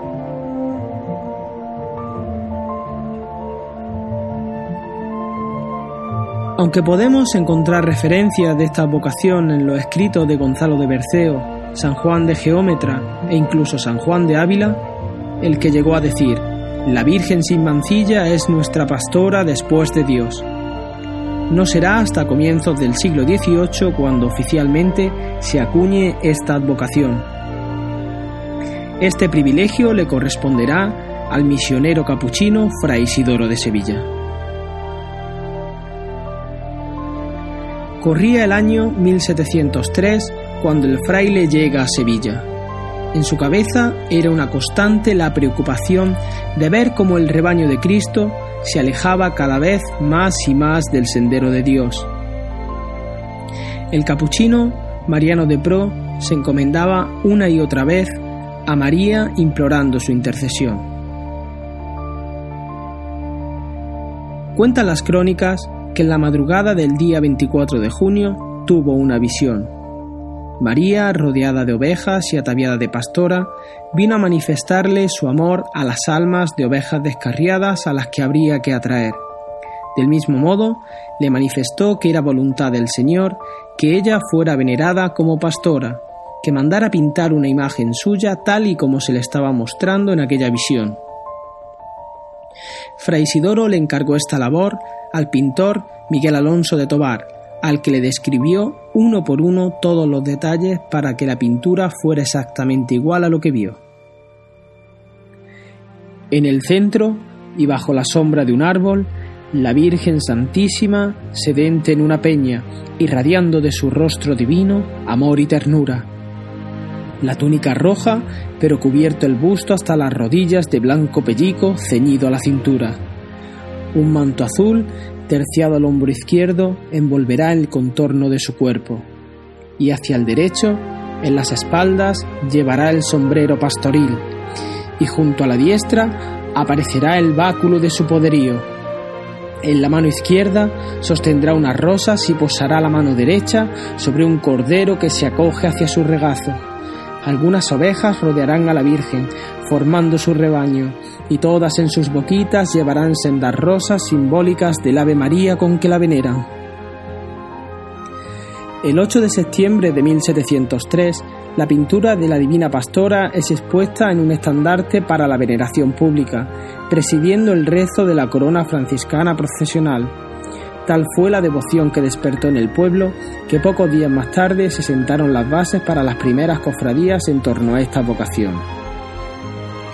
Sería el Papa Pío VI quien instituyera canónicamente la advocación a la Divina Pastora de las Almas, su oficio litúrgico y su festividad, permitiendo de este modo que la devoción a esta advocación haya perdurado hasta nuestros días y que María Santísima sea venerada como divina pastora de las almas por todo el mundo.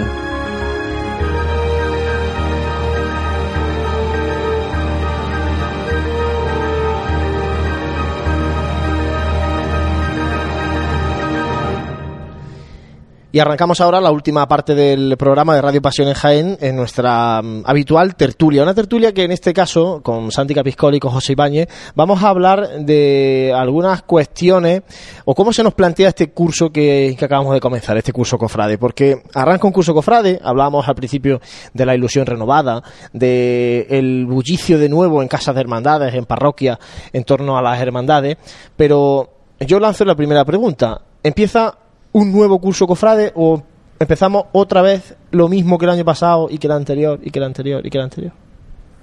La, pre- la pregunta se las trae un poquito. Eh, bueno, yo creo que al, al final cada Semana Santa siempre lo decimos cuando termina, ¿no? Eh, es algo que rememoramos cosas que nos parecen iguales cada año, pero que al final cuando llega el momento mm, está, lo esperas con una con un entusiasmo que, que se renueva cada año y que probablemente una de las locuras de este de, de los cofrades sea ese, ¿no? Y que la gente desde fuera de este mundo de este mundillo cofrade no entienda. En cuanto a si, la- si, si este año se augura más de lo mismo, en cuanto a tendría que matizar un poquito más en cuanto si a novedades, Bueno, habrá muchas, o- supongo. Luego eh, vamos a ir desvelándolas en los programas de Radio Pasión en Jaén, ¿no? La actualidad misma nos va a ir marcando la- las principales novedades. Pero sí que me refiero en cuanto a, eso, si, si realmente el, el movimiento cofrade eh, está en evolución año tras año o bueno hemos tenido llegamos muy cansados al final de la Semana Santa cortamos para verano y ahora volvemos otra vez a la actividad ya pensando se trata de feria pensando en culto y pensando ya en la próxima cuaresma. Bueno, a ver, como evolución siempre se evoluciona, porque es lógico, si no, eh, preguntarle a cualquiera de los hermanos mayores que quieren dejar normalmente su impronta dentro de la cofradía, que siempre están inventando, ¿no? Inventando qué hacer. Es justo en estas fechas cuando ahora llegan esas esas juntas de gobierno, esas primeras reuniones después del verano, cuando ha habido un parón eh, bastante importante. Cuando se retoman, como bien dices, para, para ya planificar estos, estos meses donde llega primero la feria. Y justo en estas primeras reuniones yo creo que ya se sientan las bases para lo que va a ser el, el curso, porque sobre todo también depende mucho por desgracia, aquí dependemos mucho de la economía de las cofradías para realizar nuevos proyectos, para no realizarlos. Y yo creo que se mira siempre mucho ese aspecto primero antes de realizar nada. También recordemos que también hay épocas de, asambleas generales donde quizás también hay cofrades que se animen a proponer cosas, a criticar otras, como no. Así que eh, son días decisivos para ver cómo va a ir eh, saliendo todo este curso cofrade. Pero de todas maneras, yo creo que si no- nos fijamos en los últimos años, es evidente que, que la evolución está siendo continua dentro de, de la Semana Santa de Jaén. Eh, no hay más que ver hermandades que cuando llega el momento de retransmitirla, eh, señalamos con cambios constantes en, lo- en una línea. No sé si luego desde dentro, porque cada uno en su casa sabe lo que, lo que se cuece, pero sí, sí puesto en la calle uno- una línea ascendente significativa en cuanto al cortejo, la banda, eh, estrenos que se presentan yo creo que sí hay una evolución en este caso palpable dentro de, de la, de la Semana Santa de Jaén. ¿Qué nos vamos a encontrar? Pues bueno, como tú decías antes, si la clave va a ser que programas vamos a tener lo suficientes como para tener Y siempre tomando el pulso. Y estrenos y novedades que no encontramos hasta la semana de antes, de Semana Santa. Seguro, no somos conscientes de ello, así que... Seguro, bueno, eh, dos acontecimientos importantes, dos grandes aniversarios de que se presentan en este curso Cofrade, el de la Veracruz, 475 aniversario de la fundación de la congregación más antigua de la Hermandad de Cana de la Semana Santa de Jaén, y el 75 aniversario de la Cofradía del Carmen y Ánimas de San Bartolomé. ¿Traerá esto acontecimientos extraordinarios? Esa es la gran pregunta. Si habrá procesión extraordinaria de la Veracruz, se habla que sí, que puede haber. Y ya no digo del Carmen de San Bartolomé, que además es una imagen que no procesiona de forma habitual. Y cosas que van a depender mucho del relevo también que se produzca en, en el obispado, En el en, obispado. este caso. Porque, bueno, ahora hay muchos movimientos también, tanto tanto de vamos si nadie lo sabe el obispo ya se nos va y tendremos el relevo en breve. Así que yo creo que van a ser cosas que, que van a ir eh, también cambiando y, y bueno yo veo complicado, ya que si me tengo que mejorar, veo complicado el tema de las salidas extraordinarias, pero bueno, porque Pues yo, yo, creo que lo fa- es fácil de, de adivinar conforme se han ido sucediendo en, los- en los últimos años también las cosas, ¿no? Yo me aventuro que la Veracruz me parece a mí que sí va a salir eh, extraordinaria. De todas maneras, ya anunciamos que vamos a tener un programa próximamente, próximamente me refiero septiembre-octubre, con la congregación de la, de la Veracruz para hablar en profundidad del aniversario y hablar de esa posible salida extraordinaria. en cuanto a las salidas extraordinarias, la verdad que información tengo, no, no tengo, entonces como no tengo información, pues todo lo que podemos hablar son rumores y todo lo que, y evidentemente en este, en este mundo cofrade, pues rumores te llegan de, de todos los colores. Por lo tanto, que se oyen cosas, sí, pero para poder confirmar la, la celebración de una, de una procesión extraordinaria o de una salida conmemorativa, pues la verdad es que lo desconozco. Sí que es cierto que, bueno, que eso ya es otro tema de debate, en pla- el saber si las conmemoraciones son, son necesarias. eh, de forma de una salida procesional. Yo creo que eso ya es harina de, de otro costal. Hombre, como gustarnos, a lo mejor yo creo que a los cofrades sí que nos gustaría, y sobre todo por lo que dices también de la, de la Virgen del Carmen de San Bartolomé, sería una novedad bastante bastante buena verla verla en la calle. De hecho, fíjate qué diferencia hay gente, y, y me consta que creo que tú, Santi, vas por esa línea de no salir tanto por algún aniversario mm, de este tipo, más Yo, centenario, ¿no? Tal vez, no, o creo cosa que, así. Yo es que creo, eh, a ver si soy claro en lo que en lo que quiero decir, porque sí. A ver, yo creo que cuando la. Yo creo que las cosas son más naturales que todo lo que nosotros queramos forzarlas. Yo creo que hay efemérides que hablan por sí solas y que no tenemos prácticamente que estar buscando en el calendario, oye, que dentro de dos años hago tanto tiempo para poder sacar los pasos a la calle. A todos los cofrades nos gusta ver un paso a la calle, a mí el primero pero sí que creo que esto tiene que tener unos ciertos límites y que tenga una, una- un sentido eh, y que verdaderamente yo creo que eso se nota dentro de una, de una hermandad, de una, de una cofradía, eh, saber que, que el hito es tan tan importante que los cofrades lo, no es que lo piden, es que prácticamente se necesita porque yo creo que sale de forma natural. Creo que lo que tendríamos, por eso decía que yo creo que es más tema de, en este caso un tema de debate, saber si verdaderamente el, el acto lo, lo vale o si muchas veces los cofrades desde dentro estamos buscando el calendario para celebrar una salida extraordinaria porque al final también hay que decirlo nos gusta mucho pues ver una procesión en la calle y también es cierto y yo el primero que a lo mejor pues faltamos otros quehaceres dentro de la, de la cofradía Es verdad que un aniversario de este calibre pues necesita no solamente salida extraordinaria, que a lo mejor también, sino también otra serie de actos y acontecimientos en torno al aniversario que, que nos enriquezcan mucho más que lo que sea salir un día a la Es calle. que fíjate una cosa, Juan Luis, con lo que, te- lo que decíamos, y creo que lo comentamos en, en algún programa de, de, de temporada anteriores, eh, hay muchas maneras de, de celebrar una efeméride. Yo recuerdo que cuando se anunció la efeméride de, de- en la Hermandad de Pasión de Sevilla, que muchas veces nos miramos mucho en la Hermandad de Sevilla a la hora de, de poner una, una cofradía en la calle, ellos lo celebraron de una manera completamente distinta porque era eh, celebraban la hechura, el, no sé si era el cuarto centenario de la hechura de- del Señor de Pasión, y lo hicieron pues rememorando en torno a hacer actos culturales en torno a la figura de Martínez Montañés, haciendo incluso programas gastronómicos en el sentido de, de meternos en el contexto de cuándo se realizó la imagen. No quiero decir que no esté justificada una salida extraordinaria. Lo que Sí, digo que muchas veces fíjate- nos quedamos solamente ahí, es lo que yo digo. La diferencia, has puesto de ejemplo Pasión Sevilla, la diferencia de Málaga, que en este otoño, de hecho empezando por el día 12, que tiene la coronación canónica de la Virgen del Rocío, tienen un montón de salidas extraordinarias con motivo de aniversario e incluso el Consejo de o la agrupación de cofradías de Semana Santa de Málaga las anuncia y las publicita incluso en Sevilla con vallas publicitarias en la ciudad de Sevilla anunciando que hay procesiones extraordinarias en Málaga para que la gente vaya a Málaga.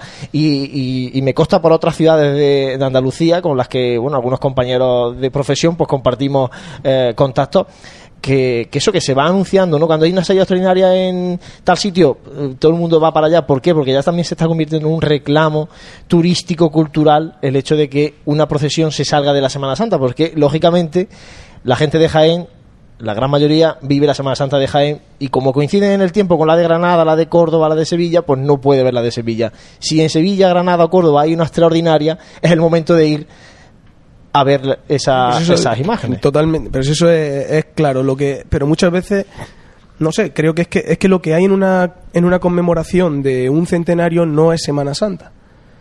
Eso es lo que yo mm, intento, al menos mi, mi opinión. Yo no, por supuesto, cada uno es libre de, y para eso un cabildo es, es soberano y además la- necesita la aprobación de, de la autoridad eclesiástica, por lo tanto yo ahí es que ni pincho ni corto. Lo que digo es que creo que limitar únicamente, y, hablo más desde nosotros, desde autocrítica del cofrade de a pie, limitar la efeméride a te has enterado que tal hermandad quiere sacar tal paso a la calle, creo que aunque al primero que le guste, a mí, deberíamos también, pues, no sé, reflexionar eh, que no preguntamos casi prácticamente ni qué efeméride es la que se, se, está, se está desarrollando. José, además de efemérides, en diciembre eh, comienza el año de la misericordia, eh, declarado así por el Papa Francisco.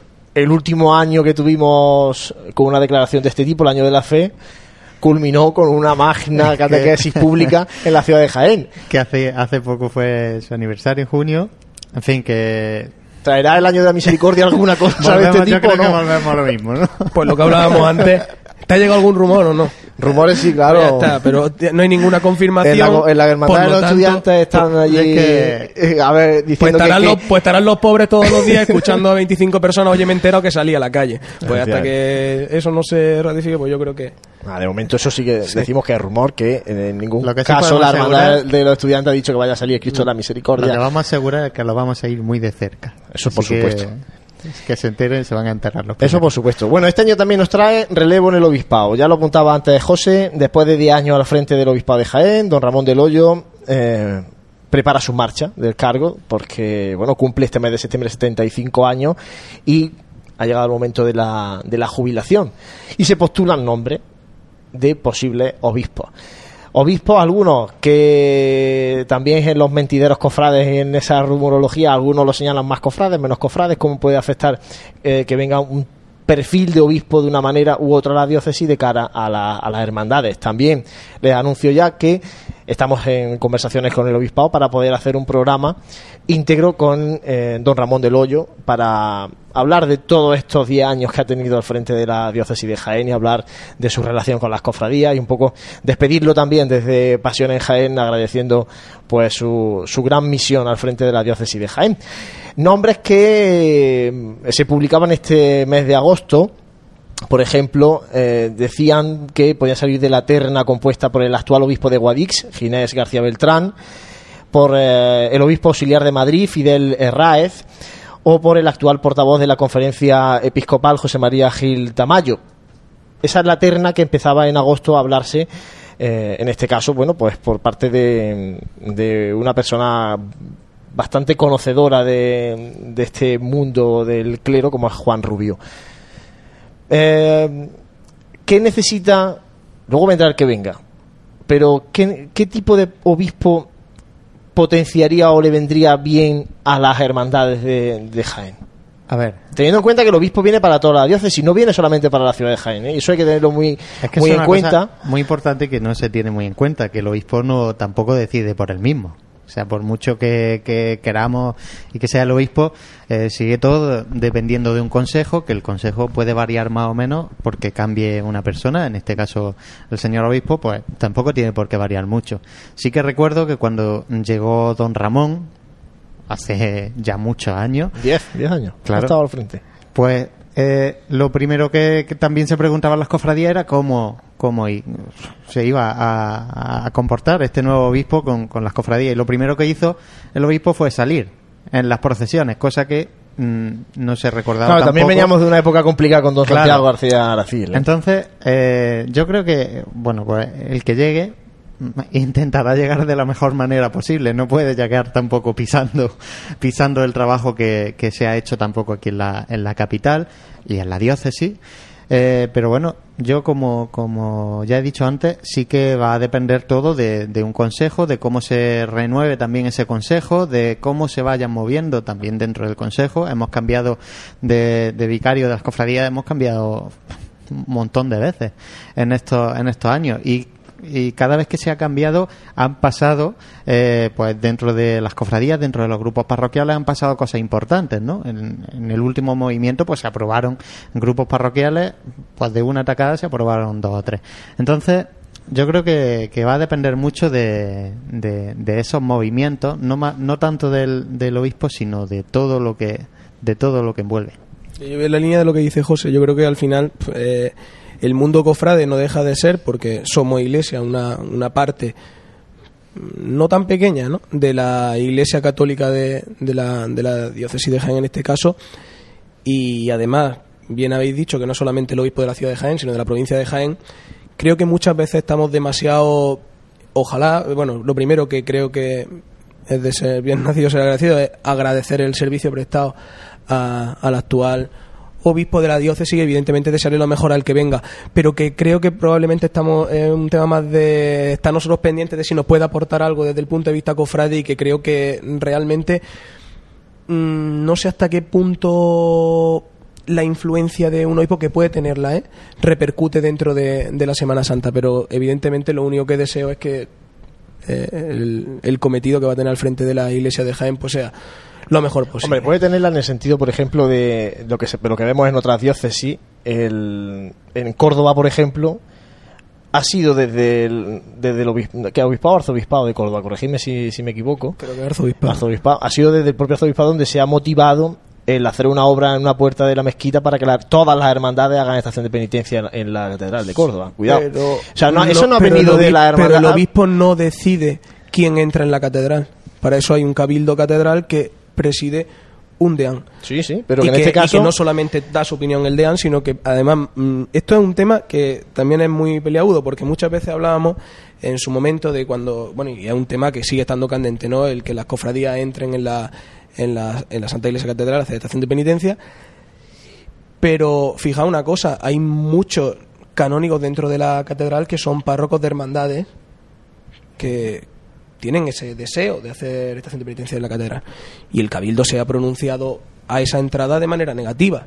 Dice, Sí, sí. siempre Pero hasta qué punto si el obispo No lo sé, lo que sí aprieta sé- por ahí, Sí, sí, hasta qué punto el cabildo lo desconozco, llega, no, claro, lo ahí es- desconozco completamente, pero es que también piensa que el cabildo se compone de muchos canónigos, en este caso, que mucha gente ni siquiera conoce y tampoco eh, lo digo desde un punto de vista de ignorancia, nada, sino porque a lo mejor no, no saben que su propio párroco a lo mejor pertenece a eso y que yo creo que mm, todas las veces que todas las veces que se han ratificado ha sido el no hacer estación de penitencia. Por lo tanto, no sé hasta qué punto porque los cofras ya tenemos cambio de obispo, bueno, pasará Vamos otra vez a probar catedral, a ver si entramos en la catedral. Y o- ojo, y es lógico, ¿eh? Y es lógico, pero que luego creo que estas cosas pues llevan su trámite y que no sé hasta qué punto que cambie el obispo puede cambiar que las hermandades entren o no. No, pero hay sé más hasta qué cosas. punto Mira, por ejemplo, el obispo de Málaga ha pedido tener eh, veto en la designación del pregonero de la Semana Santa de Málaga. Es decir, que, que en este Sí, caso se, matices, se sí, sí. implica, el obispo quiere participar de forma activa y, y con fuerza en lo que es el, el movimiento cofrade de, de Málaga. O el arzobispo de Sevilla, que también lo intentó, y en este caso el consejo le dijo que, que usted en su sitio y nosotros aquí. Bueno, y la polémica también que trae del mundo cofrade el cambio de, ar- de- cuando se cambió el arzobispo en Sevilla. Eh, venían de un arzobispo muy cofrade, muy querido de la ciudad de Sevilla,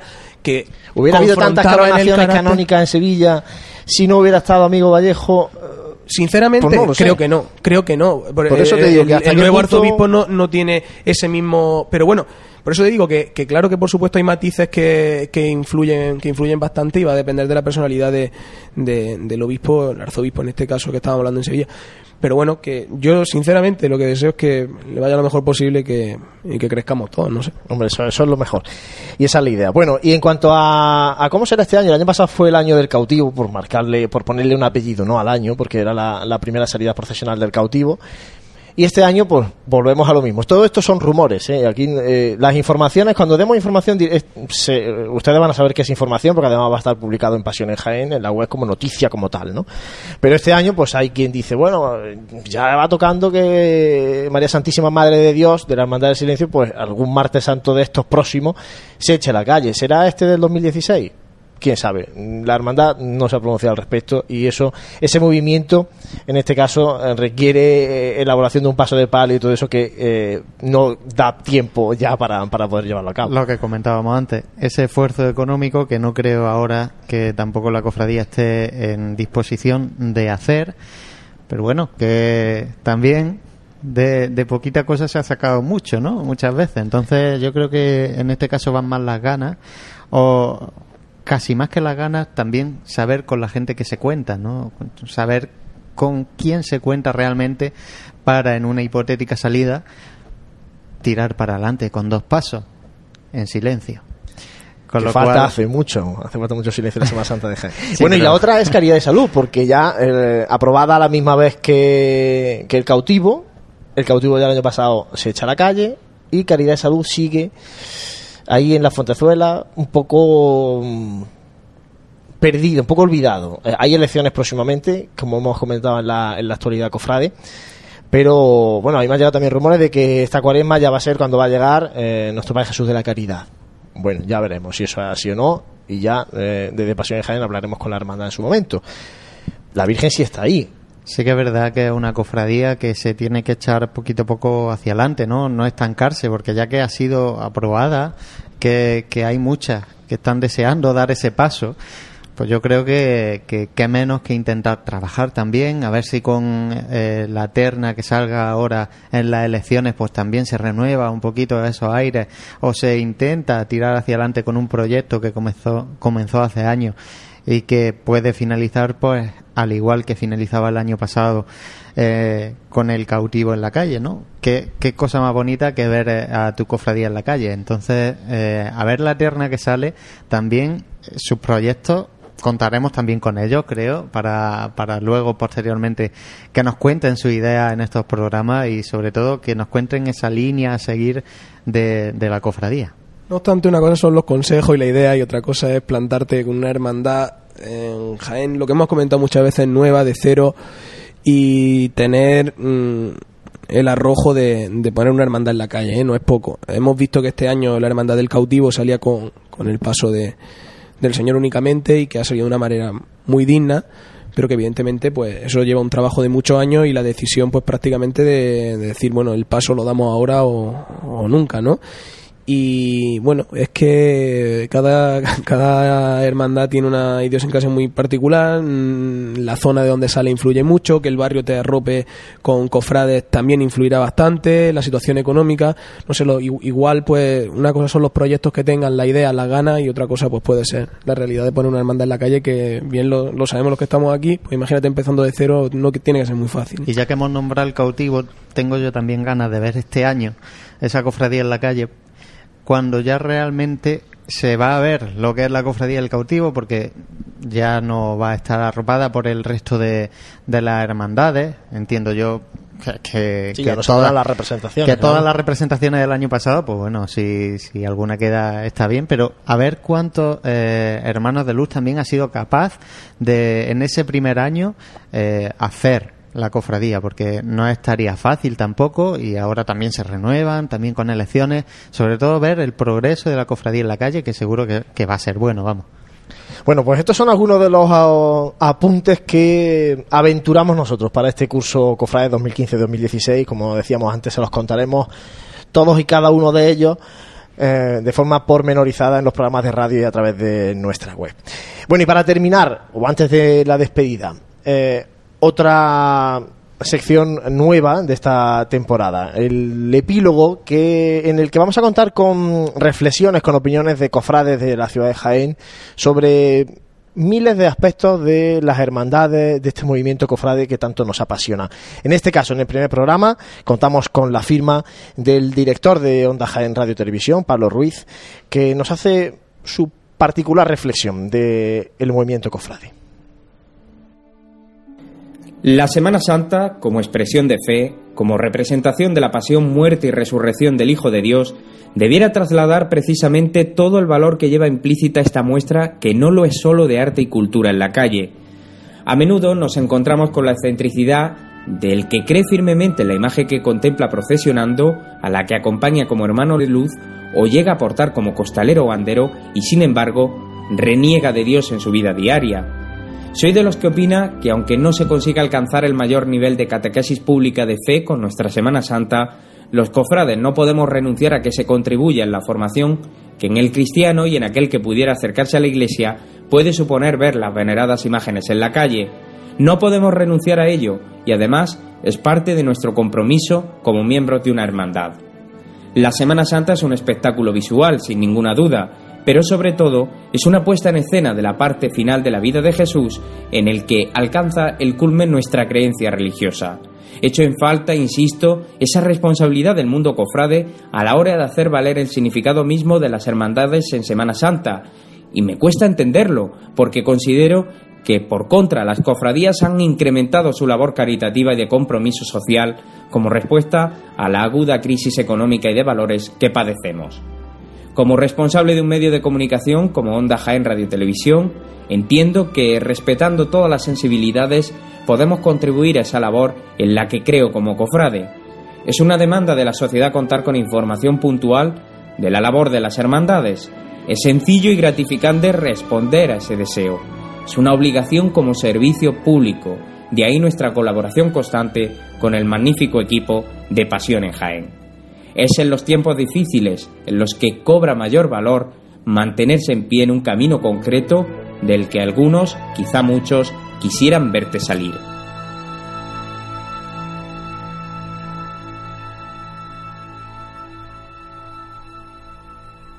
Hasta aquí este primer programa de Radio Pasión en Jaén, de esta nueva temporada que, como decimos, iniciamos con muchísima ilusión, sobre todo porque nos consta que ustedes, que vosotros estáis detrás de, de la radio escuchándonos a través de internet, de la aplicación móvil de Pasión en Jaén, para seguir con nosotros y darnos un poco también de calor a través de las ondas a este equipo de Radio Pasión en Jaén. José Ibañez, muchas gracias.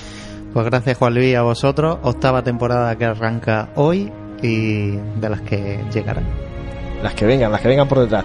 Santi, hasta dentro de dos semanas. Hay que recordar que el calendario de, programas desde ahora hasta Navidad ya lo tenemos publicado en nuestra web, o sea que ya es más fácil consultar cuándo son los programas. En principio, dos programas al mes cada 15 días te emplazo al siguiente. Tampoco hay cartarse, nos dejamos una semanita entre media. porque la gente no se canse Que la gente se piensa que nosotros eh, trabajamos en esto. Y hombre, esto. Eh, hombre, esto nos da, muchas horas. Esto nos da mucho dinero, pero todavía no, no, para quitarnos de, trabajar. Así que, bueno, que lo que decíamos, ya hemos empezado. Eh, el protagonista, en este caso, pues la pastora, va a ser la protagonista este fin de semana. Y ya pues se va acercando también el mes del Rosario dentro de poco. Así que pues nada, emplazar a, los, a los oyentes para el próximo programa. Bueno, pues hasta aquí este programa de Radio Pasión en Jaén. Gracias por seguir ahí, gracias por compartir esta pasión que también es nuestra, la pasión de nuestra ciudad del Santo Reino. Gracias y hasta el próximo programa de Radio Pasión en Jaén.